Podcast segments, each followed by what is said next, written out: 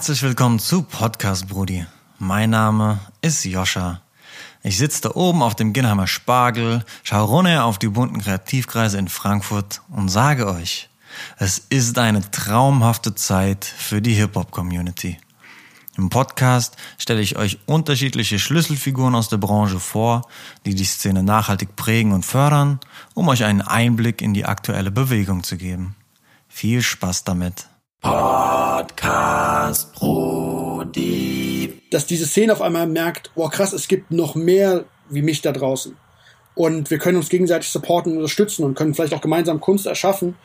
Ähm, und eben, dass diese Szene, ich will nicht sagen zwingend durch meine Playlist, aber dass diese Szene durch dieses neu gefundene Miteinander äh, in einer anderen Form manifestiert wird. DJ Kitsune ist nicht nur mehrfach ausgezeichneter DJ, sondern auch CEO der Music Management und Publishing Agentur Starting Lineup. Seit der Gründung im Jahr 2000 verzeichnet das Unternehmen Placements auf über 20 Platin- und Goldplatten, mitunter auf Projekten von Drake, Kid Cudi oder Crow. Darüber hinaus präsentiert er in der Radiosendung UFM featuring Flex FM wöchentlich eine breite aktuelle Songauswahl und pusht mit seiner Playlist Deutsche RB eine ganze Szene nach vorne. Im Podcast Brudi Nummer 15 sprechen wir über die Entwicklung des Musikmarktes in Umbruchzeiten und die Aufgabenbereiche eines Managers und Verlegers.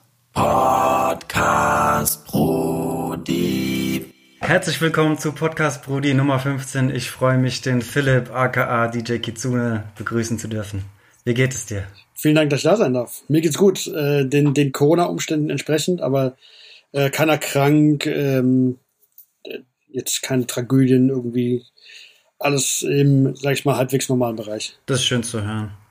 Ähm, ich behaupte in meinem äh, Intro, dass ich mir Schlüsselfiguren der Frankfurter Hip-Hop-Szene einlade, die die Kultur entweder prägen oder fördern oder sogar beides.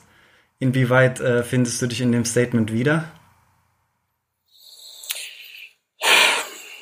Ich würde mich freuen, wenn man mich dazuzählen würde. Äh, ich erhebe da jetzt aber keine Ansprüche, aber klar, das ist äh, so ein bisschen das, wie ich mich definieren würde. Ähm, mit einem Schwerpunkt auch auf Frankfurt, aber nicht nur.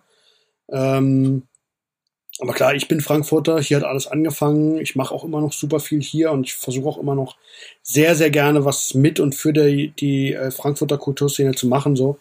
Ähm, aber es ist darauf nicht beschränkt in der Form. Ja, ich habe, ähm, um deine, äh, wie soll ich sagen, Vielfalt ähm, an Aktivitäten äh, ein bisschen äh, anreißen zu können, ähm, mir ein kleines Spiel überlegt. Und zwar habe ich ähm, die Kandidaten, die schon in meinem Podcast waren, rausgeschrieben ja. und würde dich fragen, okay. ob du in der Vergangenheit schon irgendwelche Berührungspunkte mit diesen Personen oder Institutionen okay. hattest. Und da würde ich äh, von klar. hinten nach vorne äh, einfach mal durchgehen. Und äh, letzter Gast, letzte Instanz äh, war der Matze von der Batsch Cup. Hast du da schon mal irgendwie einen Fuß reingesetzt? Ich glaube, ich glaube, den Matze von der Batsch Cup kenne ich nicht persönlich, aber habe eine sehr, sehr lange, teils auch tragikomische Historie zur Batsch Cup. Also die Batsch Cup ist natürlich in Frankfurt die Konzertlocation-Institution schlechthin. Ich bin, ähm, ich habe ich hab unzählige geile Bands, vor allem natürlich äh, Hip-Hop-Bands und, und Rap-Crews in der alten Batsch Cup ähm, auftreten sehen. Ich bin da selber aufgetreten in der alten Batsch Cup in den neuen noch nicht, aber habe Künstler von mir gehabt, die dort äh, gespielt sind, äh, gespielt haben. Ähm, und trage, äh, tragikomisch deshalb, weil es mal einen Booker gab bei der Batsch Cup, ich glaube, er ist nicht mehr da, der hieß Sinischer.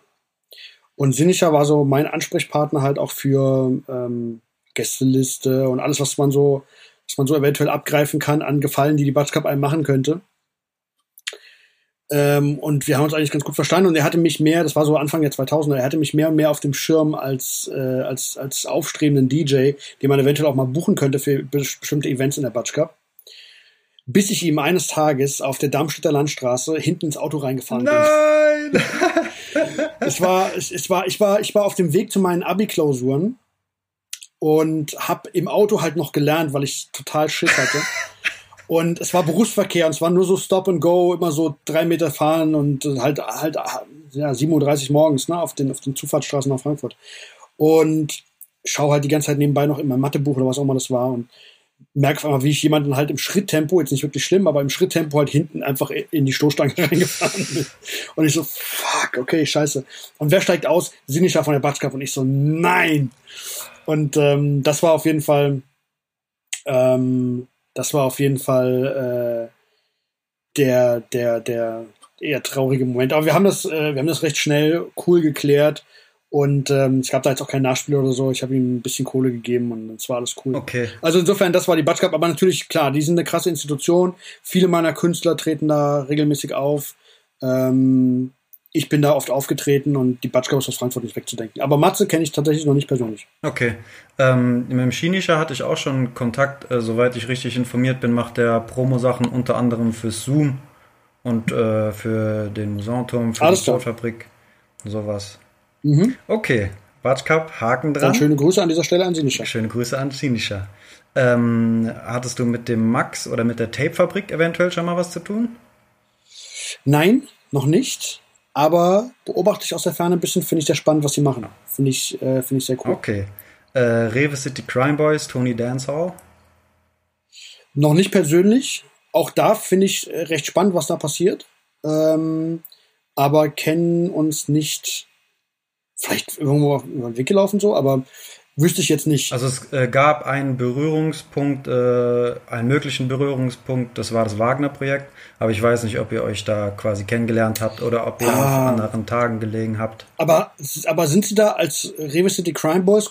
Es war ja, es waren ja alles nur Einzelkünstler. Ich glaube. Ja, die sind als Rewe City Crime Boys aufgetreten. Also ich glaube, äh, Tony Dancehall war quasi so der Ah, okay. Aufmacher. Ach so, okay, im Rahmen von so einem Showcase. Ja, Genau, ja, alles genau. klar. Mhm. Okay. Ja, Äh, Gigi Vibe. stimmt, dann gibt's da Theorie. Ah, sorry.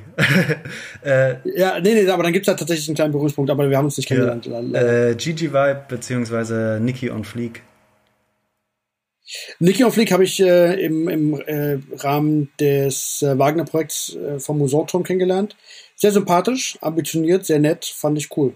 Ähm, vorher noch nicht gekannt und deswegen einer der Gründe, warum das Wagner-Projekt so, so extrem spannend war. Man hat wirklich noch mal ein paar Leute aus Frankfurt kenn- kennengelernt, die man vorher nicht so auf dem Schirm hatte. Äh, in welcher Rolle warst du bei diesem Projekt dabei? Ich war äh, Teil der Jury am ersten Tag, als wir die, die Kandidaten ausgewählt haben, die dieses Projekt quasi gestellt haben. Und dann am allerletzten Tag, das war glaube ich der Tag, der so ein bisschen von, vom Hidden Hills Festival kuratiert wurde, habe ich einen äh, Workshop gegeben, wo wir so ein bisschen ähm, die Historie des DJing äh, beleuchtet haben. Und äh, Nixon, ein Künstler von mir, ist an dem Abend aber auch noch aufgetreten beim Abschlusskonzert. Okay, nice. Äh, wir machen weiter mit äh, Markus Guardian. Ja, Max Guardian ist ja ähm, einer der, wenn nicht der äh, alleinige Kopf hinter dem Musanturm. Ähm, Habe ich auch persönlich schon Kontakt gehabt äh, für gew äh, gewisse Geschichten im äh, Zoom-Club. Ähm, ich glaube, ja doch, wir haben uns auch schon mal persönlich getroffen irgendwo, aber wir haben ganz viel telefoniert und geschrieben. Ähm, auch super umtriebiger, engagierter äh, Typ und ganz, ganz wichtig für die Frankfurter Konzert- und Clubszene. Was hast du im Zoom gemacht?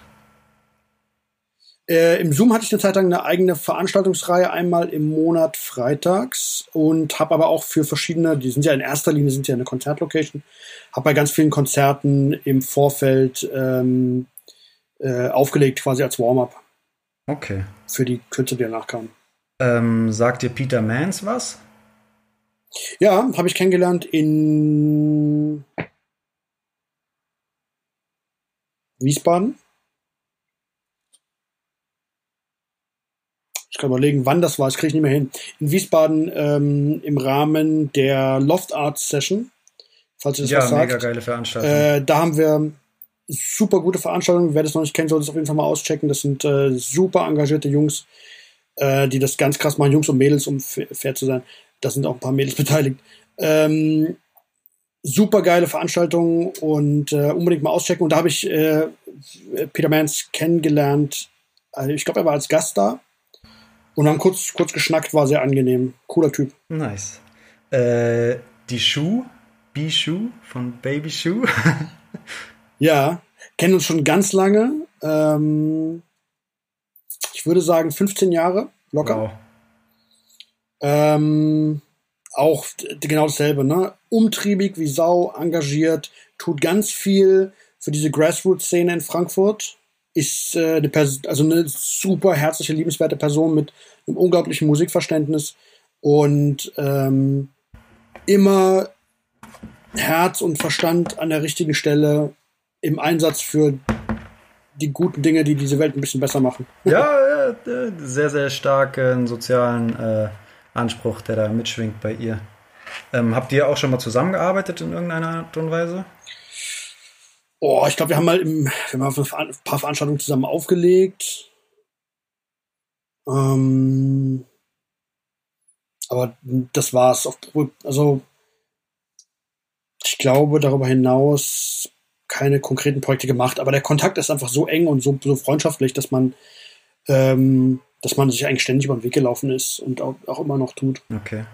Ähm, wir kommen zum nächsten. Hidden Hills slash Hausverbot slash Emanuele Bichelie. Ja, ja, natürlich einer meiner ähm, engen äh, Kooperationspartner seit vielen Jahren bis zum heutigen Tage. Basteln wir ständig an irgendwelchen Geschichten. Ähm, muss ich dasselbe Attribut ausstellen, in, in ganz viele verschiedene Projekte äh, verwickelt, immer mit diesem inneren Antrieb, was Tolles für die Frankfurter Szene zu machen. Ähm, teilweise auch wirklich schon sehr uneigennützig. Ähm, mit dem, mit dem Drang einfach, wie soll ich sagen, so, so ein bisschen kulturelle Geschichte zu schreiben ich glaube, dass das tief im Innern, dass das einer seiner Beweggründe ist, ähm, dass er, dass er einfach was machen will, wo man vielleicht in fünf oder zehn Jahren drauf guckt und sagt so, boah, das war eine geile Aktion. Völlig egal, ob er damit sich jetzt eine goldene Nase verdient hat oder nicht, weil ich weiß ganz genau, dass er ganz viele Sachen macht, wo es überhaupt nicht ums Geld geht, sondern wo es einfach nur um kulturelle und Szeneaspekte geht. Ähm, einfach weil er was, er was zurückgeben will. Ähm, auch er hat das Herz extrem an der rechten Stelle. Ähm, und äh, ja, eine, eine der wichtigen Macher in Frankfurt hinter den Kulissen, die man gar nicht so wahrnimmt, weil man oftmals nicht mitbekommt, in wie viele verschiedene Sachen er involviert ist. Ähm, kannst du, hast du irgendeine konkrete Rolle, was das Hidden Hills Festival angeht? Ähm, ja, also Emanuel ist ja quasi der, der Veranstalter und, und äh, Kopf und, und Gründer des Hidden Hills Festivals. Und ähm, seit dem ersten Hidden Hills hat er mich mit ins Boot geholt, um so ein bisschen als Kurator das Booking mit ihm zusammenzustellen ich will diese Rolle jetzt gar nicht für mich alleinig irgendwie ranziehen. Ähm, das macht er auch schon sehr federführend in dem Sinne, dass er natürlich sagt, okay, das möchte ich machen, das möchte ich nicht so sehr machen. Ähm, aber wir sprechen uns bei allen Bookings eigentlich gemeinsam ab. Jeder gibt Vorschläge ab, wir, wir gehen das gemeinsam durch. Und ähm, da ich äh, gerade im Booking-Bereich das ja auch ein bisschen mehr noch mein Metier ist, als es sein Metier ist, gehen wir da ganz viel auch einfach über mein Netzwerk, um äh, die Künstler zu akquirieren. Okay, Dankeschön. Ähm, kommen wir zum nächsten. Äh, das war Edwin Bataja von äh, Random Circles. Sagt dir das was? Sagt mir tatsächlich gar nichts. Das ist spannend. Was, ich, was ich das ist sehr, sehr spannend. Das ist ein internationales Dance Battle Festival, weil es jetzt, glaube ich, auch Ach, schon krass. so viermal stattgefunden hat. Und letztes Mal waren über 1000 äh, Besucher aus über 27 Ländern krass. da. Äh, Okay. Da hat äh, Gianni mir erzählt, dass er da eine seiner intensivsten Konzerterfahrungen hatte, weil der halt in so einem Kreis okay. von Tänzern äh, performt hat, die ihm halt alle die Energie gegeben haben und Ach, krass. also die Tänzer, die sind nochmal ganz, ganz verrückt auf einem anderen Level. Und das ist regelmäßig in Frankfurt oder was? Ähm, das ist regelmäßig in Frankfurt, war jetzt letztes Jahr im äh, Montes. Genau. Aber dann, dann hast du noch was mhm. zu entdecken, das ist ja schön. Ja, voll. Aber man merkt tatsächlich, dass Tanzen nicht äh, zu meiner äh, Hauptexpertise gehört. Ah, ja, ich hätte später noch eine Frage gehabt, äh, ob du gesprüht oder äh, getanzt hast mal, weil du ja gefühlt alle anderen. Nee, gerappt hast du auch wahrscheinlich. Hast du mal gerappt? Gerappt habe ich Nein. nie wirklich, nie wirklich ernsthaft. Nee, aber das machen wir später ja, gerne. Okay. ähm, die Los Monteros? Habe ich auch im Wagner-Projekt kennengelernt auch ziemlich geil. Ganz ehrlich, habe ich so nicht um die Ecke kommen sehen, dass das äh, so nice ist. Ähm, kann man nichts sagen. Es, ist, war es ist super erfrischend, einfach bei diesem Projekt zu sehen, was eben so im Frankfurter Untergrund brodelt, weil ich jetzt auch nicht mehr jeden Tag irgendwie draußen unterwegs bin und mich auf den, auf den ähm, kleineren Events rumtreibe, einfach aus Zeitgründen. Äh, verpasst man halt auch viel so, was wirklich so, äh, so, so in, dieser nächsten Generation passiert. Und das war wirklich super erfrischend und spannend zu sehen, was es da an geilem Talent gibt. Hat mich richtig äh, fast so ein bisschen stolz gemacht auf Frankfurt. Ja, ja, ja, doch fühle ich auf jeden Fall. Äh, nice. Ähm, sagt ihr das Blend Festival beziehungsweise Oyo oder der Uli Zeller etwas? Ja, alles drei. War ich leider noch nicht da, habe ich zeitlich auch nicht geschafft, aber sagt mir was. Ähm, auch sehr, sehr spannend und gut für Frankfurt, dass es eben so ein, so ein Underground-Festival gibt.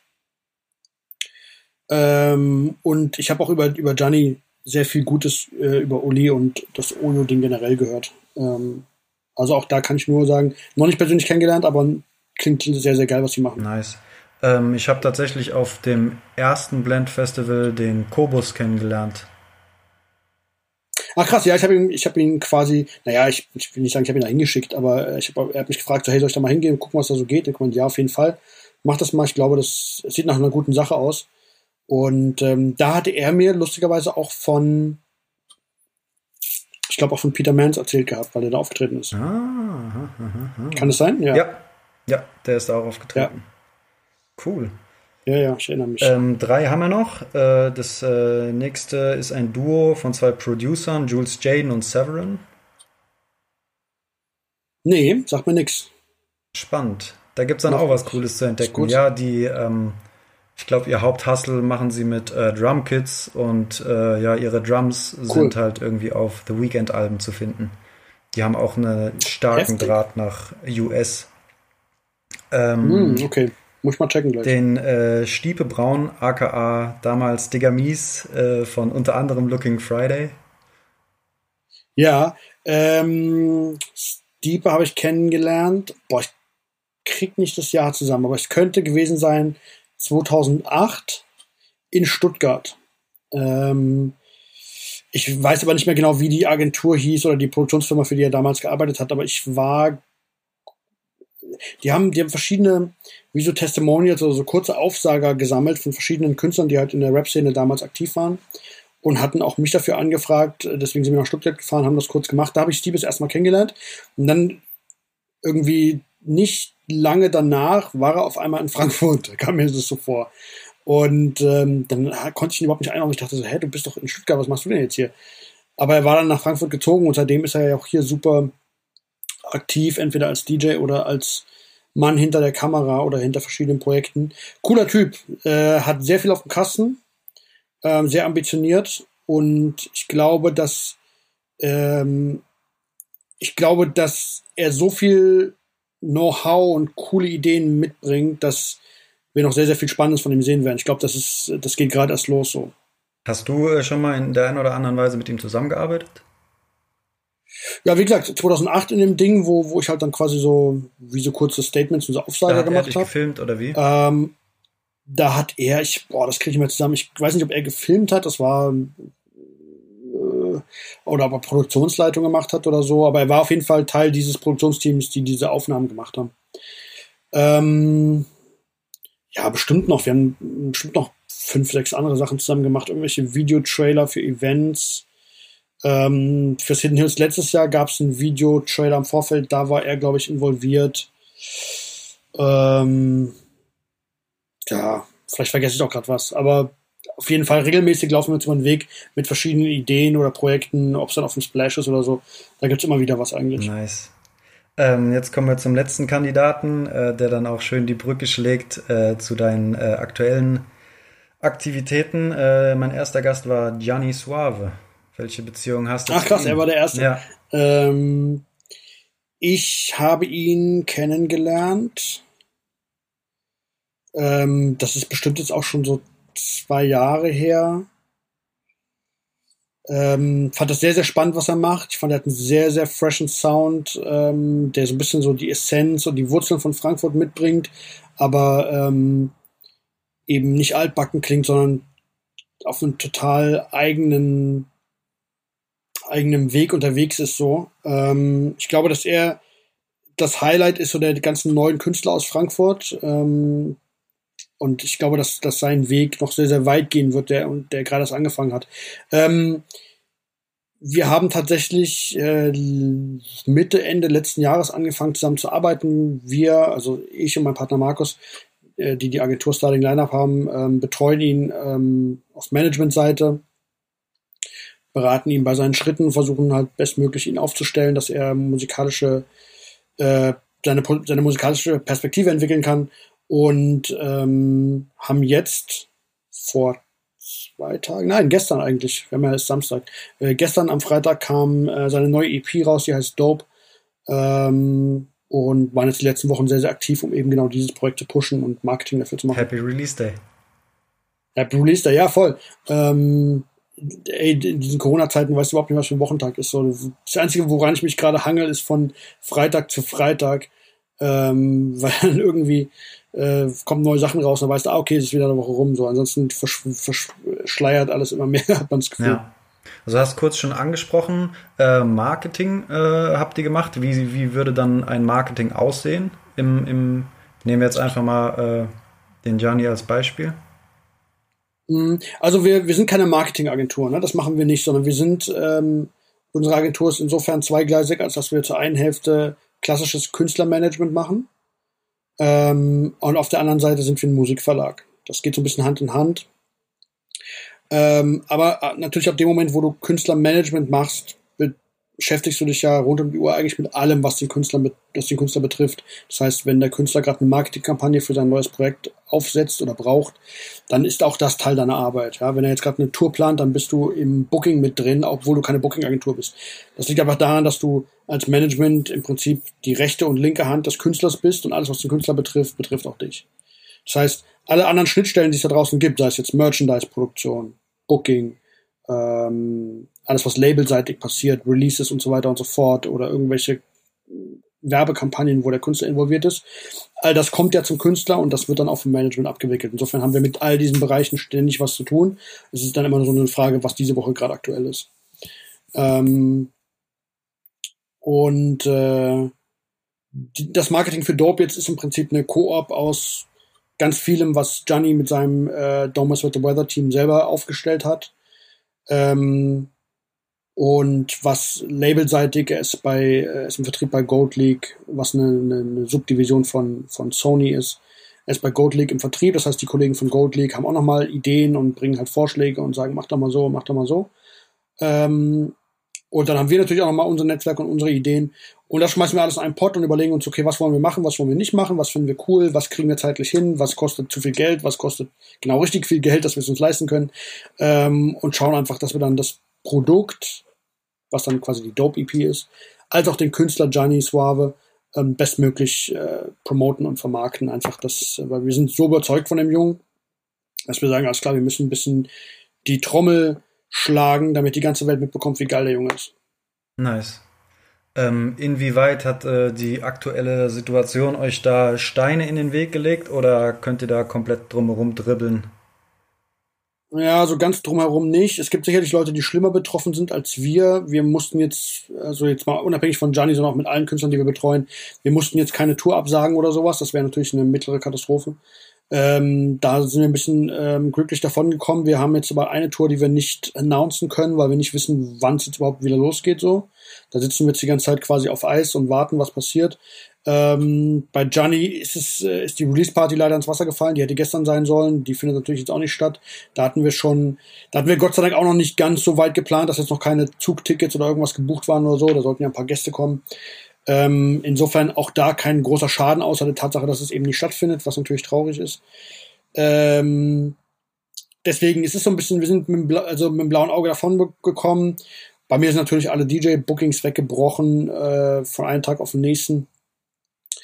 Aber auch da manövriert man irgendwie drum rum. Äh, klar, geil ist es momentan nicht, für, für die ganz viele Künstler auch nicht. Äh, weil jetzt auch, wenn du jetzt was releasen willst und du bist bei irgendwie bei einem großen Label, funktioniert es da leider auch nicht so, wie du es gewohnt bist, weil alle aus dem Homeoffice arbeiten, alle, alle Prozesse sind verlangsamt, wenn nicht sogar auf Eis gelegt, manche Sachen. Äh, wie gesagt, es gibt Branchen, die hat es schlimmer getroffen. Wir sind jetzt keine Gastronomen oder so, aber ähm, geil ist es gerade auch nicht. So, es ist alles ja ein bisschen sehr anstrengend und träge. Okay, ist es dann eher eine Phase der Entschleunigung oder ist es eher eine Phase, wo du vielleicht sogar mehr arbeiten musst, weil du neu jonglieren musst und umpriorisieren und umschiften? Hm, ich, ich würde sagen, das Pensum hat sich nicht wirklich geändert. Mhm. Ähm, aber die Prozesse sind langsamer und langwieriger, weil irgendwie nicht so richtig funktioniert und dann kommt doch wieder was dazwischen und dann geht das wieder nicht. Ähm, und alle sind so ein bisschen so am Ausrichten und neu finden, weil man erstmal rausfinden muss, jetzt auch, weil die Dinge sich tatsächlich immer noch von Woche zu Woche ändern, äh, muss man erstmal rausfinden, okay, was passiert, können wir das jetzt eigentlich noch machen, können wir das nicht mehr machen, geht das noch? Ähm, das ist äh, bei, bei Künstlern, die zum Beispiel jetzt nur Digitalmusik veröffentlichen, ist erstmal egal, weil du lieferst alles digital an, das wird auf Spotify und Apple Music geschossen und dann ist es für die Welt verfügbar.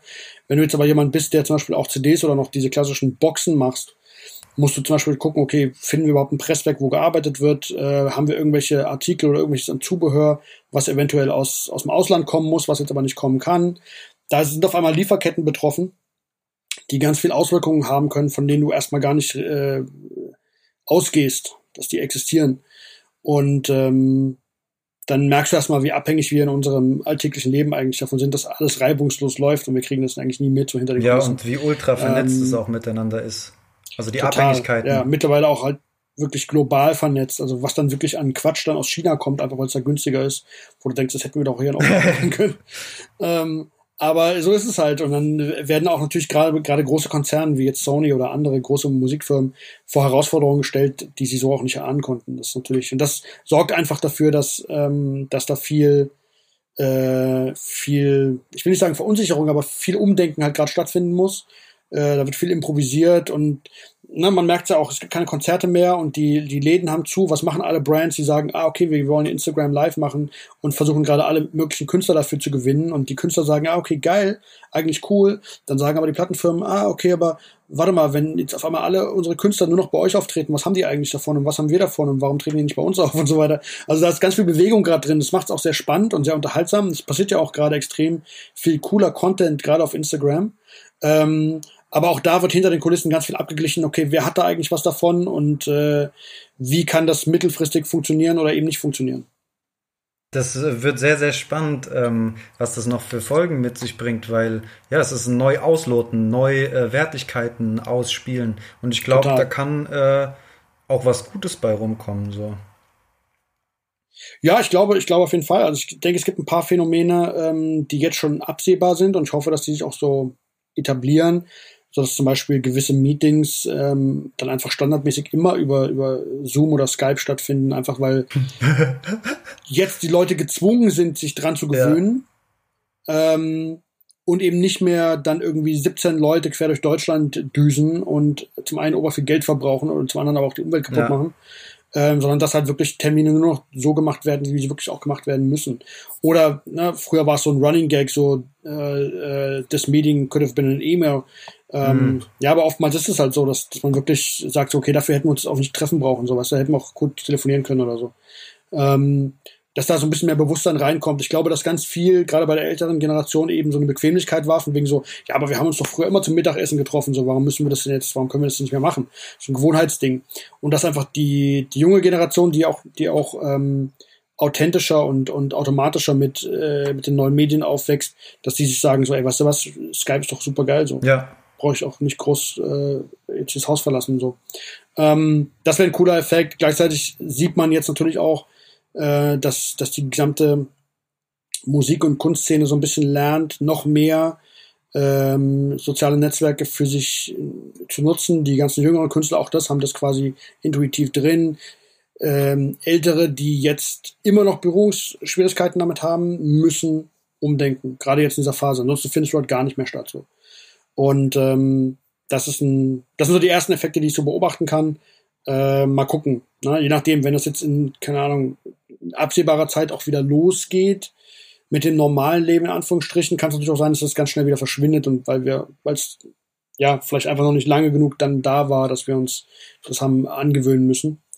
Ähm, aber bei ein paar Sachen wäre es absolut wünschenswert. Ja. Äh, was ich äh, sehr interessant finde, ist, dass es jetzt quasi nur noch eine Bühne gibt. Und das ist eben das Internet. Und äh, dementsprechend, keine Ahnung, findet jetzt ein Hidden Hills Livestream zur selben Zeit statt wie äh, Timbaland und Swiss Beats äh, irgendwie ein Beat Battle machen und dann ist so, hm, was ja. gucke ich mir an? Sweet Streets und Timberland oder, oder das Hidden, den Hidden Hills Livestream, weil der, weil der Ort eben keine Rolle mehr spielt. Und das ist auf der einen Seite faszinierend ja, ja. und auf der anderen Seite super erschreckend, weil eben alles auf einem Spielfeld stattfindet und dadurch die Konkurrenz halt enorm ist. Voll. Ich, ich sag mal so, wenn das jetzt ein Dauerzustand wäre, ja, wenn wir jetzt davon ausgehen müssten, das wird jetzt für die nächsten Jahre oder vielleicht für immer so bleiben, dann wird sich ganz schnell diversifizieren. Ne? Dann wird es eben nicht nur Instagram sein, sondern dann, dann, wird Twitch größer werden, dann wird Zoom größer werden und werden ähm, werden berechtigte Alternativen sein. Aber im Moment ist es so, alle das Haupt-Social-Media-Ding für alle war die letzten zwei, drei Jahre sowieso Instagram. Ähm, von der Reichweite her. TikTok wird größer, da wird dann sicherlich auch noch, die würden dann sicherlich auch noch eine Rolle dann mitspielen, so. Aber ich glaube, im Moment ist halt alles auf Instagram, weil sowieso alle auf Instagram gewesen sind und das ist die gewohnte Plattform. Wenn das ein Dauerzustand sein sollte, dann wird das, glaube ich, ganz schnell äh, sich noch ausweiten. Insbesondere auch deshalb, weil es ja gerade für die, für die äh, Kreativszene darum geht, was ist mit Copyrights, ähm, weil theoretisch alles, was du auf Instagram hochlädst, gehört Instagram, es gehört nicht mehr dir. Ähm, das machen die Plattenfirmen nicht mit. Das sollten ne, theoretisch die Künstler auch nicht zwingend auf Dauer mitmachen, nur noch auf Instagram zu veröffentlichen. Ähm, und das ist dann so ein paar Fragen, die dann einfach so automatisch äh, entstehen. Äh, was gibt es für Möglichkeiten, dass eben äh, Urheberrechte und Leistungsschutzrechte bei den Künstlern bleiben und bei den Leuten, die sich um die Künstler kümmern, also die Plattenfirmen und die Musikverlage. Ähm, und inwieweit ist man bereit, an Großkonzerne wie, wie Google oder wie ähm, Facebook slash Instagram diese Sachen abzugeben für Promotion-Zwecke? Das ist die Frage, die sich gerade alle so ein bisschen ja, stellen. Also Monetarisierung ist auch dann einer der nächsten Schritte, die man sich äh, äh oder einer der nächsten Fragen, die dann aufkommen bei Instagram ist es. Genau, im Kern geht es ja darum, weil wenn man da, davon ausgeht, wenn man davon ausgeht, ähm, dass die Welt jetzt so stehen bleibt, wie sie jetzt ist. Ja, also wir dürfen nie wieder raus, nie wieder Konzerte und alles muss Hör in Social Media stattfinden. Nein, nur, nur mal so als, als, als verrückte These, ne? Ist ja klar. Aber als verrückte These, dann wäre ja die Frage, okay, cool, wir haben jetzt, wir haben jetzt halt geil Instagram und jeder Künstler geht live und macht verrückte Konzerte und geile Aktionen, aber kein Künstler verdient damit Geld. Ja. Instagram verdient damit Geld. Ja. Und dann würde sich ganz schnell die Frage stellen, okay, wie lange können diese Künstler das überhaupt noch machen? Ähm, weil nur auf Spotify Songs releasen und dann auf Instagram live gehen, wird wahrscheinlich für die meisten nicht reichen. Ja, und äh, dann stellt sich eben ganz massiv die Frage der Monetarisierung. So, warum soll ich euch Content geben, wenn ich ihn auf YouTube hochladen kann und die Monetarisierung selber behalte? Oder warum mache ich es nicht über meine eigene Website und generiere damit äh, eine Fanbase, die ich eventuell in meinen Online-Shop umleiten kann? und so weiter und so fort. Ne? Also das ist ja so ein bisschen immer so das, was ähm, im Zusammenhang mit Künstlern vielleicht immer so ein bisschen verwerflich gesehen wird, wenn Künstler dann auch anfangen, an ihr Geld zu denken, aber sie können es halt auch nur machen, wenn sie mit ihrer Kunst halt irgendwie ein bisschen Geld verdienen. Und ähm, das sind dann die Fragen, die sie stellen. So. Definitiv. Ähm, ich habe äh, letztes Wochenende, glaube ich, in so einer Medienveranstalter Zoom-Konferenz gesessen und wir haben uns alle zusammen die Frage gestellt, wie kann man Künstler in dieser Phase äh, unterstützen. Und ähm, da habe ich gelernt, dass es manche Künstler gibt, bei denen irgendwie äh, 50 Prozent der Einnahmen übers Live-Geschäft äh, reinkommen. Ähm, mhm. Kriegst du gerade auch eine finanzielle Klatsche? Ist es bei dir ähnlich aufgesplittet oder ist das noch stärker diversifiziert? Gibt es da äh, viel mehr Einkommensströme, sodass du das abfedern kannst? Weil, also, äh, Good Kid äh, Mad Schedule, um äh, eine Grafik äh, von dir aufzugreifen. Äh, teilweise habe ich echt ähm, irgendwie einen Monatsplan von dir gesehen, wo so äh, gefühlt jeder zweite Tag irgendwie ein DJ-Gig ist und das äh, macht, denke ich, auch schon ja. einen großen äh, Anteil aus. Klar, auf jeden Fall. Also ich würde sagen, ähm, es gibt nicht den einen Künstler, es gibt von der Skala von ganz links bis ganz rechts, gibt tatsächlich alles. Es gibt Leute, die verdienen 100% ihres Einkommens mit Live. Denk mal an so äh, Straßenfest-Coverbands. Mhm. Meine ich jetzt gar nicht despektierlich. Es gibt Coverbands, die extrem geil sind. Ne? Nimm mal die, äh, die Gibson Club Band oder Gibson Band oder wie die heißen. Ne? Das sind unglaublich gute Musiker. Jede einzelne Position ist verdammt gut besetzt, aber die verdienen ihr Geld, ohne jetzt die persönlich zu kennen, ne? aber Coverbands verdienen ihr Geld einfach nur damit, dass sie live spielen. So, die bringen ja keine eigenen Songs raus, sonst würden sie ja eigene Songs spielen. Ähm, genauso auch DJs. Ne? Die meisten DJs sind eben nicht auch Produzenten oder haben nicht eigene Singles am Start, sondern die meisten DJs äh, die uns hier auch im Frankfurter oder auch im, äh, im deutschlandweiten oder weltweiten Nachtleben begegnen, die meisten DJs, ähm, haben kein weiteres kreatives Betätigungsfeld. Die, haben vielleicht, wenn das Geld nicht reicht, haben sie noch einen Job oder sie studieren nebenbei oder so. Aber es ist nicht so, als wenn sie jetzt sagen, okay, ich bin, äh, ich bin DJ und mache 50% meiner Kohle damit und die andere 50% mache ich aber, weil ich jetzt Background-Sänger bin oder so, ne? sondern die meisten DJs sind DJs. Und ähm, für die bricht einfach auch einfach 100% des Einkommens weg. Ähm, bei mir ist es tatsächlich ein bisschen diversifiziert, ähm, eben weil ich ja noch die Agentur habe äh, und wir darüber auch Geld natürlich verdienen. Ähm, und das schwankt dann aber auch. Ne? Es gibt äh, einfach Monate, wo mit der Agentur nicht viel passiert, weil wir haben jetzt auch keine, wir sind jetzt keine Massenagentur, wo wir 300 Künstler betreuen, sondern wir haben immer irgendwas um die 10 bis 15 Leute so. Wir sind sehr boutiquemäßig unterwegs, weil wir auch denken, dass wir das so am besten handhaben können. Ähm, und da gibt's Monate, wo einfach dann vier Leute gleichzeitig was machen und wir sind nur am Rotieren, weil so viel Arbeit ist. Und dann gibt's aber auch einen Monat, wo im Prinzip der eine ist im Urlaub und der andere schreibt gerade ein neues Album und der dritte äh, ist krank, dann passiert irgendwie einen Monat lang gefühlt gar nichts so. Und da ist dann für uns vergleichsweise auch dann nicht so viel zu tun, das ist cool. Aber dann wird da natürlich auch nicht viel Geld verdient. Ist ja auch klar, weil es keine Projekte gibt. Wir sind da sehr projektbasiert unterwegs. Ähm, das heißt, ich bin natürlich auch in, äh, finanziell auf meine DJ-Gigs angewiesen, so. Ähm, und äh, bin dementsprechend auch betroffen davon, dass es jetzt keine DJ-Gigs geben kann. Ja? Also es macht dann auch schon was aus. Wie gesagt, es ist jetzt nicht so, dass von heute auf morgen dann bei mir äh, sämtliches Einkommen weg ist, weil eben die Agentur noch da ist und wir da ja auch noch viel machen. Aber ähm, ich also finanziell merke ich es natürlich auf jeden Fall, ganz klar. Ja, weil ich habe mir irgendwie die Theorie zurechtgebastelt, dass, ähm, keine Ahnung, durch Royalties irgendwie so die ganze Zeit so ein Grundrauschen da ist. Oder Frage mhm. andersrum formuliert, gibt's immer noch so ein bisschen Drake Money, was so monatlich reinkommt, was so äh, puffert? ähm, in der Theorie ja, aber um da mal ins Detail zu gehen, also jetzt gar nicht so sehr auf Drake bezogen, weil das tatsächlich dann nicht so ein großer Einnahmepunkt ist, wie man es vielleicht äh, denken mag. Aber es liegt einfach daran, dass es jetzt schon eine Weile her ist. Ne? Also so ein die die Royalties, die du mit einem äh, mit einem äh, veröffentlichten Song machst, nehmen ja mit der Zeit immer weiter ab. Weil er weniger gehört ja, weil wird. Weil der Song ja je älter er wird. Weil er bitte? weniger gehört wird, oder? Genau, einfach weil er, weil er über die Jahre hinweg, es sei denn, er wird aus irgendeinem Grund, ist er dann auf immer wieder brandaktuell, ne? Aber tendenziell, wenn du jetzt Drake-Fan bist, äh, es kommt ja ständig neue Musik von Drake raus, also beschäftigst du dich ganz viel mit den, mit den neuen Sachen und hast natürlich deine 20 bis 50 äh, Classics, die du gerne immer wieder mal hörst, aber mit jedem neuen Song, der dazukommt, ist die Wahrscheinlichkeit, dass ein alter Song rausfliegt aus deinen Classics ja auch ja. gegeben.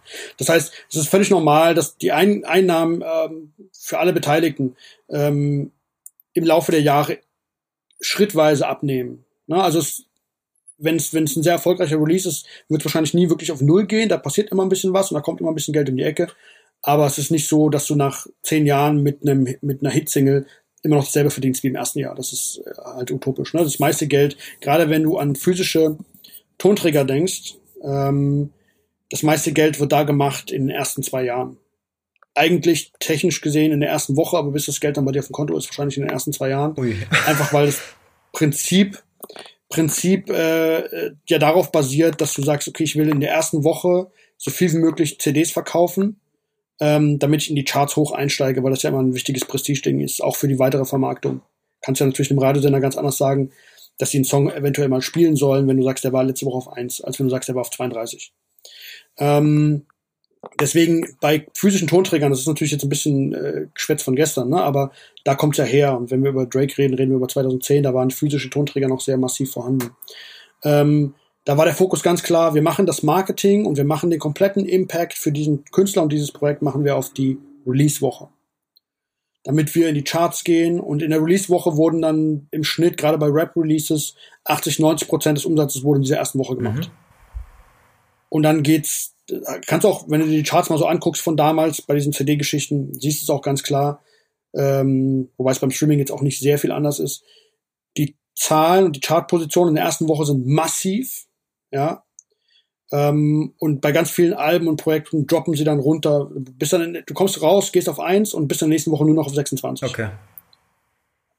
Das ist, also was kann man daraus lesen? Da zum einen heißt das, okay, du hast ein sehr gutes Marketing gemacht für die erste Woche, weil der Impact war da. du hast die Eins geknackt.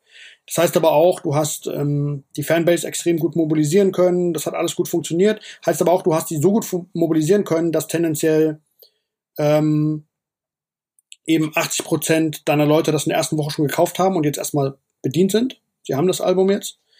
Und dann geht, gehen die Zahlen entsprechend dann drastisch runter so. Und dann ist die Frage, schaffst du es in den nächsten Wochen immer noch weiter Leute als neue Fans dazu zu gewinnen, damit die CD in den Charts bleibt oder der Song, der Streaming-Song in den Charts bleibt, oder verlierst du es einfach. Dann hast du eine bestehende Fanbase, die hast du bedient und dann geht's weg so. Ne? Und deswegen äh, propagandiere ich auch immer so ein bisschen, dass es nicht nur wichtig ist zu sehen, ähm, wie hoch du in den Chart warst, in den Charts warst, weil ein Album, was eine Woche auf eins geht und nächste Woche auf 50 ist und nächste Woche aus dem Top 100 rausfliegt, hat einen Impact gehabt, definitiv. Aber es hat wahrscheinlich weniger Impact gehabt und vor allem auch äh, finanziell gesehen weniger Geld eingespielt als ein Album, was sechs Wochen lang auf zwei war. Ja. Aber nie die eins geknackt ja, hat. Ja, ja, ja. Ne? Das ist so ein bisschen, muss man so ein bisschen im Auge behalten. Da lassen sich äh, Leute schnell blenden von, oh, ich war auf eins. So, ja, es ist cool, dass du auf eins warst und es ist auf jeden Fall ein sehr, sehr herausragender Erfolg für dich. Aber es ist in, in keiner Weise gesagt, dass jemand, der nicht auf eins war, aber halt trotzdem ganz oft in den Top Ten oben mitgespielt hat, dass der nicht vielleicht gesellschaftlichen, weitaus größeren Impact vielleicht hatte als du, der du kurz auf eins warst. Okay, okay, okay. So war ganz schön vom Thema abgeschweift jetzt, aber ja. Nee, das, das war sehr, sehr gut. Ähm, dadurch haben wir quasi ein bisschen, sind wir ein bisschen tiefer in dieses ganze Label-Management-Ding eingetaucht. Jetzt würde ich äh, die Brücke schlagen zum Radio. Äh, da habe mhm. ich mir gestern äh, eure Sendung angehört, also nicht live, sondern äh, die Aufzeichnung davon. Äh, UFM ja. äh, slash ähm, FlexFM. Ähm, genau. Kannst du mir erzählen, wie dieser Zusammenschluss zu, äh, gekommen ist und was da deine Rolle ist bei der Sendung? Mhm. Also ich war tatsächlich in, in dem in der Fusion dieser beiden Konzepte äh, nicht beteiligt, sondern ich wurde dann quasi, als die Fusion schon stand, gefragt, ob ich nicht Lust hätte, mich als, als äh, DJ und ähm, äh, wie nennt man das, ähm, äh, Musikredakteur äh, quasi mit hinten dran zu schließen. Ähm, ich weiß, dass UFM, äh, die haben ja eigentlich immer eine, eine Hip-Hop-Sendung gehabt und dass sie mit dem Gedanken gespielt haben, eine Sendung zu machen, die eben auch ganz massiv deutschen Hip-Hop ähm, beleuchtet. Ähm, da gab es schon die ersten Ansätze und ich glaube, zeitweil, zeitgleich wurde einfach geguckt, was gibt es schon an Formaten äh, im, im hessischen oder im Rhein-Main-Markt, die das ganz gut machen. Da wurde eben FlexFM gefunden, was ja der, der Samir, ähm, ich glaube, auf Radio X gemacht hat. Und dann war so die Idee, pass auf, lass uns doch FlexFM einfach größer machen. Wir holen es in diesen UFM-Kosmos rein und äh, Samir bleibt am Steuer. Simon kommt von UFM-Seite dazu und äh, ich wurde eingecheckt quasi als, als DJ der Sendung, der die Sendung so ein bisschen mixt, gleichzeitig aber eben auch ganz viel Musik vorschlägt und zusammenstellt dafür. Und ähm, ich habe eine sehr, sehr lange Historie mit UFM oder dem Hessischen Rundfunk allgemein. Wir haben immer wieder gemeinsame Sendungskonzepte gemacht. Und im Prinzip bin ich als DJ auf UFM zu hören seit 99. Also auch schon 20 Jahre jetzt. Da war ich, damals war ich noch in der Schule, glaube ich. Ähm, da ging das gerade los. Und äh, da gab es zwar, ein paar Pausen dazwischen, aber im Prinzip äh, gab es ständig irgendwelche Projekte, die wir gemacht haben. Sei es das Music Discovery Project, was das ähm, HR Sinfonieorchester macht, wo ich als DJ mit dabei war. Oder ähm, eben damals die, die recht legendäre Radiosendung, die wir gemacht haben äh, für den Hessischen Rundfunk, für den Vorgänger von UFM, das hieß HRXXL. Und unsere Sendung hieß Dope Beats. Wir haben das fast fünf Jahre lang gemacht, ähm, oder ziemlich genau fünf Jahre. Äh, das war auch eine sehr, sehr wichtige Sendung für, für die Deutschrap-Szene damals, weil wir auch damals schon ähnlich wie FlexFM, also UFM featuring FlexFM jetzt, jede Woche eigene Studiogäste hatten, die ihre aktuellen Sachen vorgestellt haben mit sehr viel Interviewanteil und so. Und das, was, ähm, was Simon und Same jetzt halt machen mit Leuten wie Oleg Sesh und Sido und äh, Flair und Co., haben wir halt damals gemacht mit Azad und Sammy Deluxe und Kool Savage, einfach dieser, dieser 90er, spät 90er, Anfang 2000er Riege. Ähm, insofern gab es eine sehr, sehr gab es dann, also gab schon immer eine sehr, sehr enge Verbindung dahin und ich habe mich auch sehr gefreut, dass die dann weitergeht. Und ich denke, dass wir mit UFM featuring FlexFM, gerade auch mit der Kombination aus Simon, Samir und mir, eine sehr geile Chemie haben. Ähm, Und die Tatsache, dass es so krass gut angenommen wurde von den ganzen Künstlern, die jede Woche zu Gast sind, zeigt halt auch, dass wir da was richtig machen. So, das fühlt sich extrem gut an. Ja, ich bin auf jeden Fall ähm, sehr dankbar, dass es dieses Format gibt, weil Frankfurt jetzt nicht als die Hip-Hop-Medienstadt äh, bekannt ist. Und das ist so einer der wenigen äh, Anlaufstellen, die auch ein bisschen Voll, überregionaler ähm, Wellen schlagen. Deswegen äh, geil, dass es das gibt. Und äh, in meiner. Dankeschön, äh, gebe ich weiter. Ja, ey, safe. Ähm, den Simon will ich auch unbedingt äh, interviewen. Da wird der Interviewer mal interviewt. Ähm, und in der Vorbereitung habe ich mir den Podcast von dir mit All Good angehört. Und ähm, Hm, da gibt's ja. ja, noch mal tiefergehendere Infos, ähm, wie das äh, damals alles ähm, stattgefunden hat in, äh, in, in, der, in der Sendung. Aber was ich interessant war, ist, dass der Hessische Rundfunk damals äh, dich von äh, Radio X rübergeholt hat, wenn ich das richtig verstanden habe. Ja, Äh, jein. Pass auf, es war, es war im Prinzip ein ähnlicher Move, ne? Es war, ein- es war ein sehr ähnlicher Move. Ähm, nur, dass ich damals noch nicht involviert war. Ich kannte zwar alle Beteiligten und war in diesem Umfeld und bin da so rumgeschwört, aber damals habe ich die Sendung nicht mitgemacht. Die Sendung, die, die ähm, das spätere Team von Dope Beats auf Radio X hatte, wurde gemacht von Chubby und BA. Ähm, und lief auf Radio X samstags um 15 Uhr und nannte sich Soul Train. Und ich glaube fast, dass es diese Sendung immer noch gibt, vom Namen her, aber dass sie einfach von einer anderen Person jetzt gemacht wird. Oder aber, die lief damals abwechselnd mit Double D's Funky Fresh Radiosendung. okay. Eine von beiden gibt's glaube ich immer noch, aber das ist das ist im Prinzip lapidar. Aber die haben die äh, die haben die Soul Train Radiosendung zusammen gemacht, Chubby und BA jeden Samstag um, oder jeden zweiten Samstag um 15 Uhr und dann kam wenn ich es richtig zusammenkriege, Stefan Müller, der damals beim Hessischen Rundfunk verschiedene Formate gemacht hat und hat gemeint so, hey, pass auf, es soll hier einen neuen Sender geben, der heißt HXXL, der geht zum 1. Januar an den Start. Wir suchen noch ein Hip-Hop-Format, weil wir haben verschiedene Sachen. Wir haben eine Rock-Sendung, wir haben Drum and Bass, weil es damals ein Thema war. Wir haben eine House-Sendung, wir haben eine Techno-Sendung. Und wir suchen auch ein Hip-Hop-Format. Und ihr macht das ganz geil bei äh, Radio X. Wollt ihr das nicht bei uns machen? Nur da war ich noch nicht dabei. Die Jungs haben das gemacht und haben gesagt, alles klar, cool. Wir wollen aber ganz gerne noch ähm, einen, einen Show-DJ dabei haben, der entsprechend auch ein Impact ist. Das war damals auch nicht ich, weil ich dafür einfach noch zu jung war. Ähm, da, dafür war es aber Roy Marquis, quasi so die DJ-Ikone der Frankfurter äh, Hip-Hop-Szene zu dem Zeitpunkt, ähm, DJ- und Produzenten-Ikone. Und der aber mit allen sehr freundschaftlich verbunden war, der gesagt hat, alles klar, geil, lass uns zusammen eine Sendung machen. Und hat das ungefähr ein Jahr, vielleicht ein Tick über ein Jahr lang gemacht, bis er dann ausstiegen musste, weil er nach New York gezogen ist, um dann ein Label zu gründen. Und das heißt dann quasi, dass im Sommer 99 äh, ich als sein Nachfolger dann in die Sendung reingekommen bin. Okay. Ich habe auch eine Zeit lang äh, bei Radio X äh, X wie rausgemacht. Ich hatte leider nicht das äh, Mhm. Glück, dass der Herr Ehr mich geschnappt und gecastet hat. Aber da, das scheint, da scheint Ja. irgendwie ein Zusammenhang zu bestehen. So auf Radio X und Ja, naja, ich meine, zum du- HR. Ja, du, du brauchst ja schon jemanden, der so ein bisschen ein Verständnis für Radio hat. Ne? Und das kannst du quasi alles lernen, aber das ist ja auch eine Zeit und eine, eine Arbeit, die investiert werden muss. Ähm, da ist es natürlich einfacher, jemanden zu nehmen, der zum einen schon eine bestehende Fanbase hat, der zum anderen auch die Kontakte in die Szene hat, ähm, die du ja auch mit der Sendung bedienen willst. Das heißt, der Samir mit seinem äh, engen Verhältnis zu 385 Ideal war da schon perfekt, ne? weil ähm, von HR-Seite einfach diese, diese Nähe zur Deutschrap-Szene so nicht bestanden hat. Ähm, das war eine gute Lösung, die für alle, glaube ich, richtig gut aufgegangen ist. Safe. Ich freue mich auf jeden Fall. Ähm, ich habe mir außerdem äh, gestern die äh, deutsche R&B-Playlist reingezogen. Nicht nur die Sendung, sondern Ja. auch die äh, deutsche R&B-Playlist. Kannst du mir ein bisschen erklären, was der Hintergrund äh, dafür ist, dass du die ins Leben gerufen hast? Mm, Der Händ, also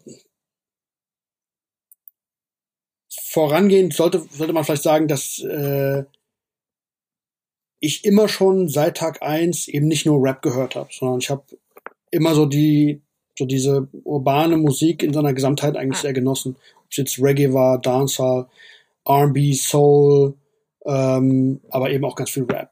Aber als ich angefangen habe, diese Musik zu hören, war es für mich eben Jay-Z und Janet Jackson. Oder es war Biggie und Jodeci und 500 andere. Ne? Aber es war eben nicht nur, ah, ich bin ein Rap-Fan, der eben auch mal einen R&B-Song hört, oder ich bin ein R&B-Fan, der eben auch mal Biggie mag, sondern ich habe da nie einen Unterschied, also ich habe klar einen musikalischen Unterschied gemacht, aber kein, kein äh, in der Wertung so. Für mich war das so, ey, ich finde die Musik geil, ich finde das geil und das ist eh so super artverwandt, die Künstler arbeiten ständig miteinander.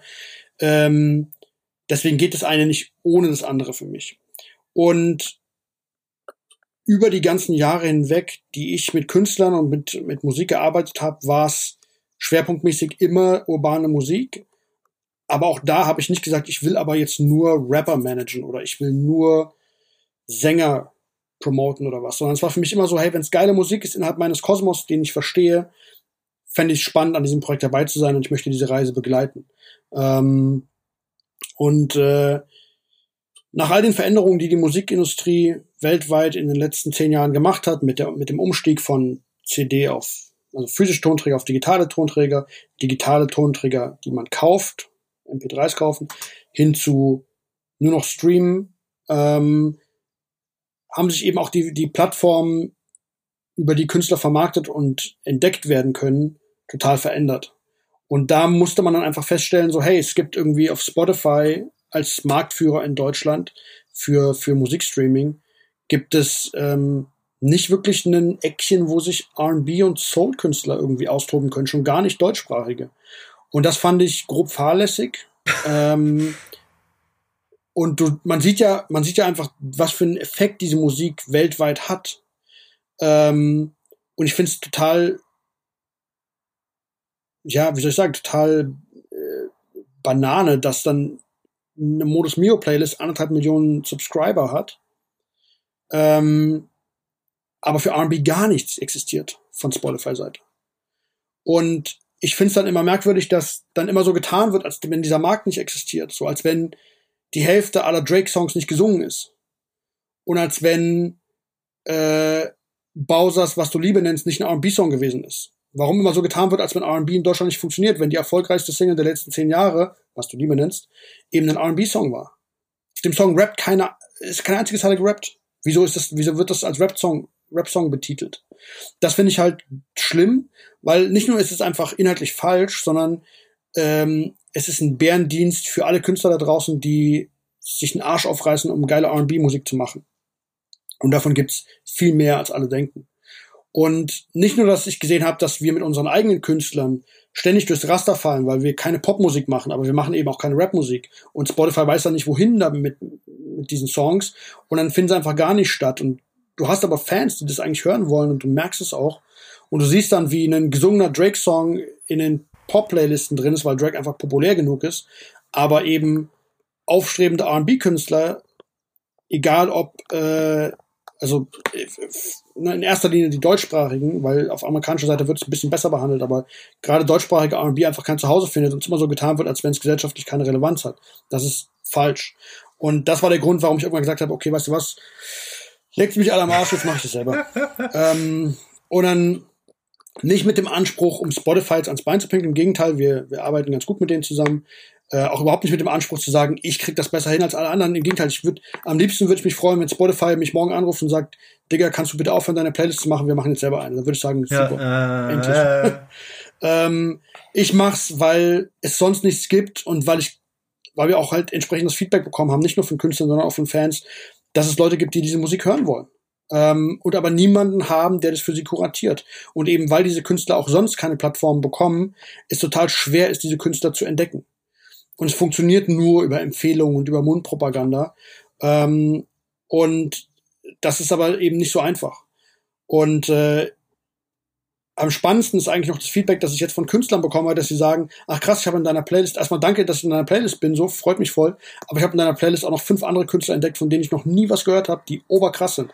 Das heißt, man merkt, wie man selbst dieser Szene, die, die eigentlich so gerne eine Szene wäre, aber die ständig von den medialen Plattformen erzählt bekommt, dass sie zu klein ist für eine Szene, dass sie nicht existiert, dass diese Szene auf einmal merkt, boah krass, es gibt noch mehr wie mich da draußen und wir können uns gegenseitig supporten und unterstützen und können vielleicht auch gemeinsam Kunst erschaffen ähm, und eben, dass diese Szene, ich will nicht sagen zwingend durch meine Playlist, aber dass diese Szene durch dieses neu gefundene Miteinander äh, in einer anderen Form manifestiert wird.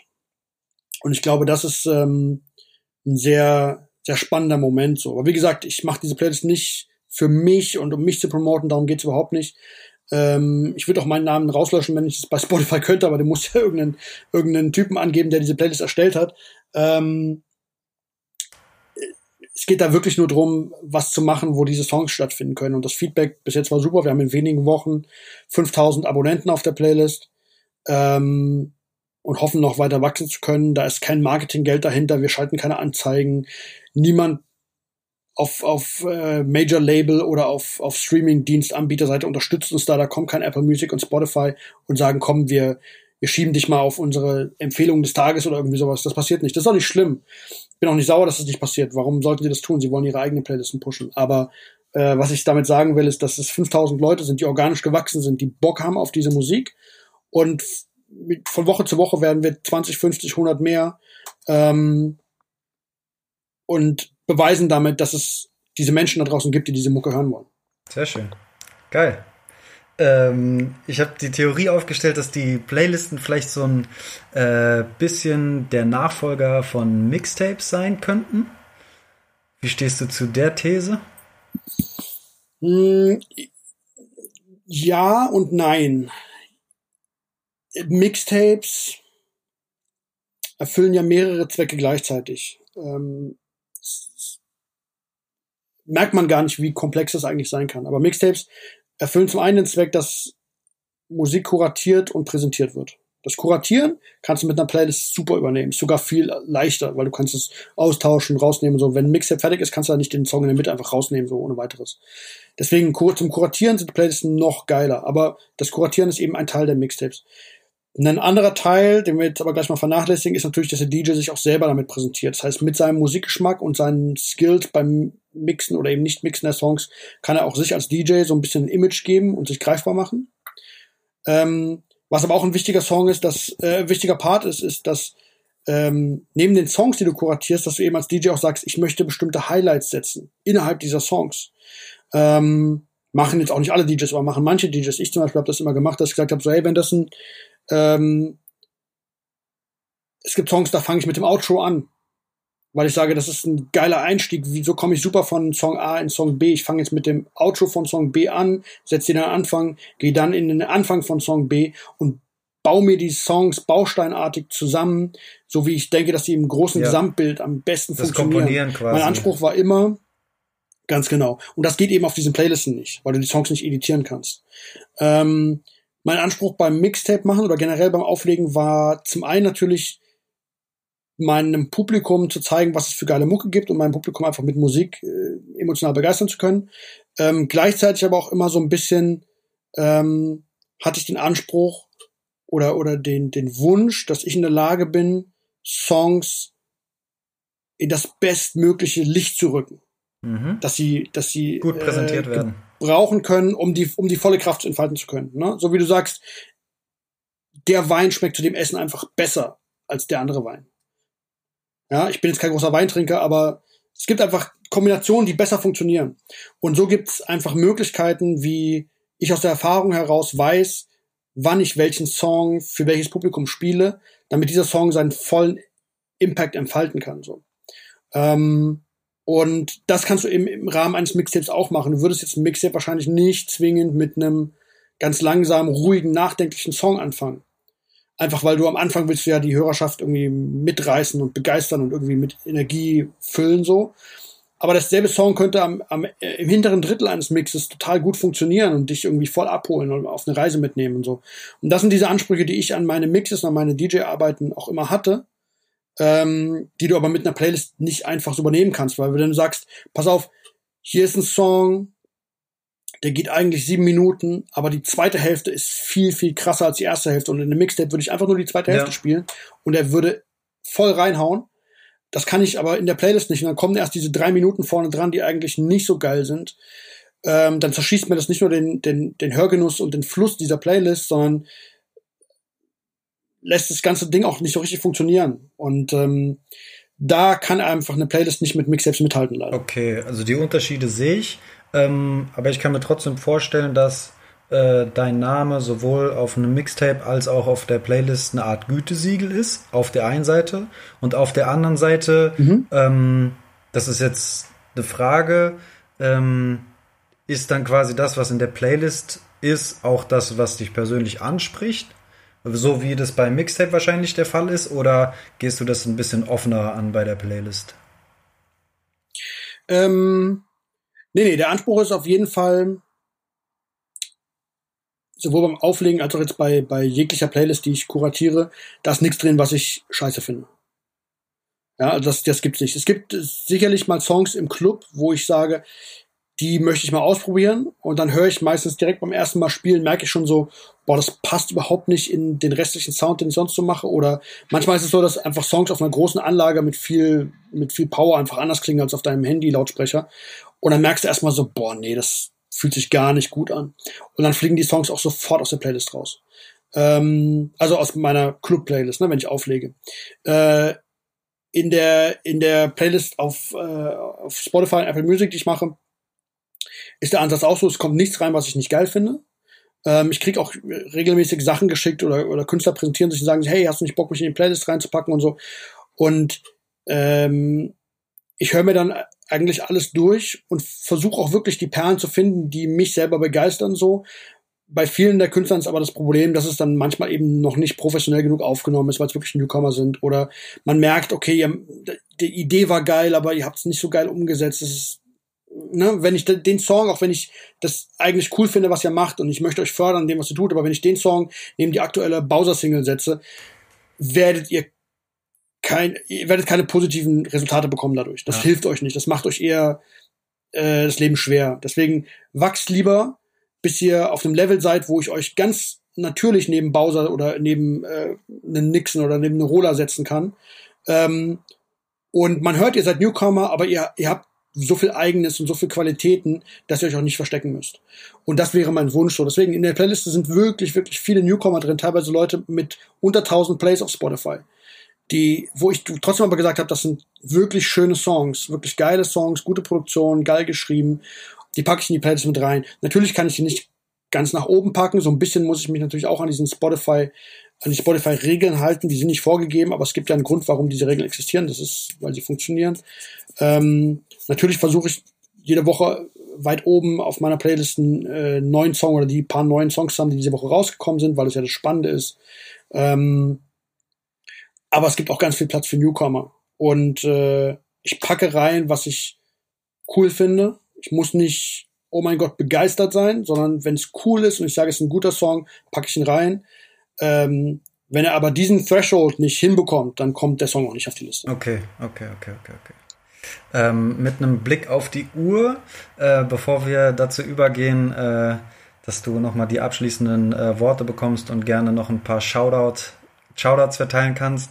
Äh, was ist der Ort, auf den du dich am meisten freust, wenn du äh, wieder reisen darfst? Weil du bist ja eigentlich auch ein DJ, der sehr, sehr international unterwegs ist, der auch ja Künstler aus anderen Ländern betreut.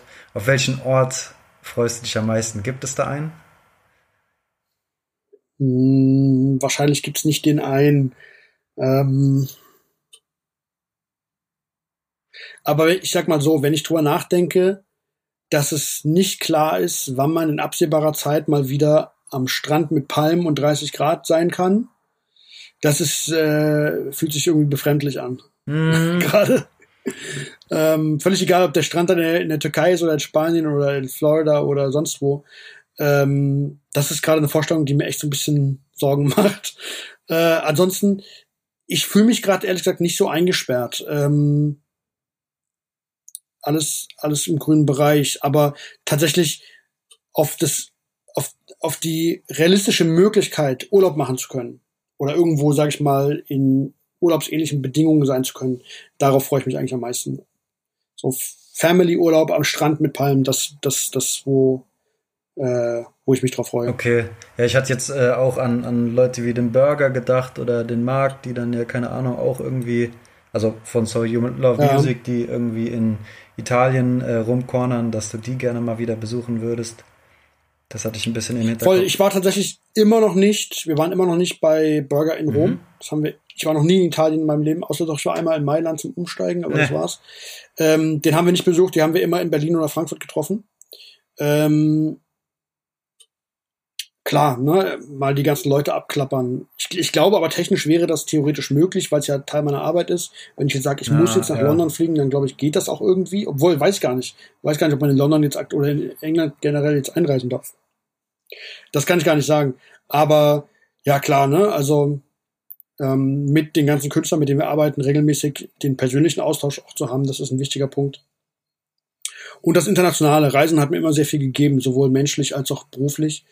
Ähm, ich hoffe, dass das bald wieder hergestellt ist.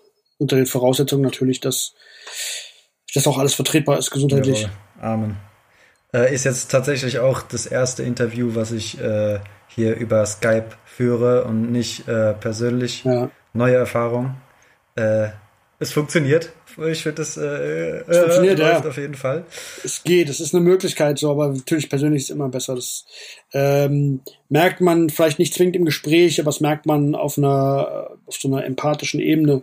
Ich glaube, dass es wichtig ist für uns für uns Menschen, dass wir uns auch persönlich begegnen, ähm, weil Körpersprache eben nicht umsonst eine Sprache ist und eben nicht nur irgendwie rumgefuchtelt. Das Ähm, ist ganz, ganz wichtig für die persönliche menschliche Bindung. holen wir nach. Sehr gut. Ähm, dann äh, danke ich dir auf jeden Fall schon mal und äh, würde dir jetzt noch die abschließenden Worte äh, überlassen. Gerne ein paar Shoutouts verteilen, Ja, wie auch immer. in meinen abschließenden Worten werde ich äh, auf jeden Fall nochmal bestätigen, dass ich in meinem Leben nie gebreakt habe. und gerappt, ähm, ich habe ich hab nie gerappt. aber gesungen. ähm, ich hatte tatsächlich eine Phase mit 14 oder so, wo ich Rhymes geschrieben habe. So, ich habe äh, Rhymes auf, also ne, auf in, meinem- meinem Blog geschrieben, so, in meinem Blog.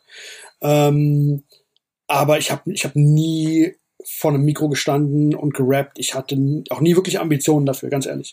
Ähm, ich fand das immer ganz spannend, so als man einfach mit, mit 13, 14 Rap für sich entdeckt hat, so wollte man halt auch mal irgendwie einen Rhyme schreiben oder eine Strophe oder so.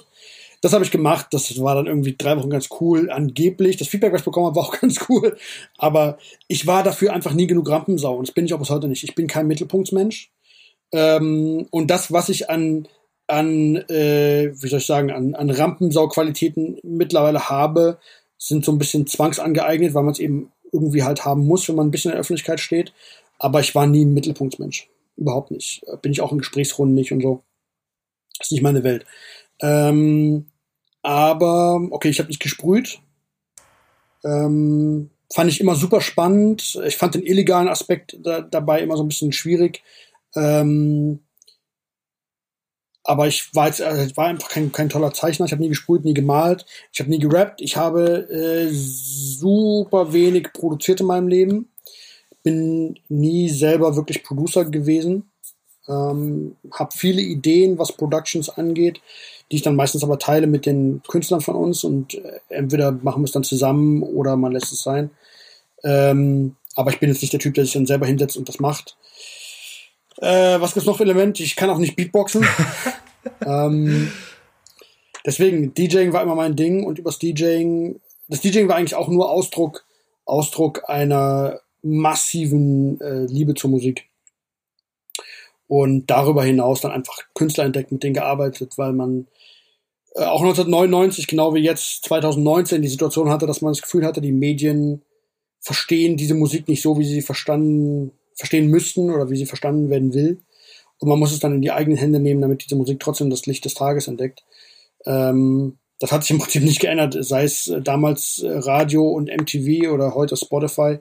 Ähm, nimmt sich nichts. Am Ende des Tages muss man es dann doch selber machen. Aber das ist ja eben das Schöne und das ist ja eben auch die DNA von Hip-Hop irgendwie, das selber machen zu müssen. Jawohl. Amen. Sehr schöne Schlussworte. Ich danke dir, äh, Philipp, DJ Kitsune, äh, Podcast Brudi. Wir sind draußen. Ciao, ciao. Yes, danke dir. Ciao. Podcast Brody. Vielen lieben Dank fürs Einschalten, meine Lieben. Jeden ersten Sonntag im Monat gibt's eine neue Folge für euch. Wenn ihr mir bei der Gestaltung des Podcasts helfen oder mit mir connecten wollt, dann folgt mir am besten auf Insta. Da findet ihr mich als Podcast Brudi zusammengeschrieben in einem Wort. Ich freue mich, wenn ihr das nächste Mal wieder reinhört. Bleibt sauber und gesund, lasst euch nicht anquatschen. Herz allerliebst, euer Joscha. Podcast Brudi. Podcast Brudi. Podcast Brudi.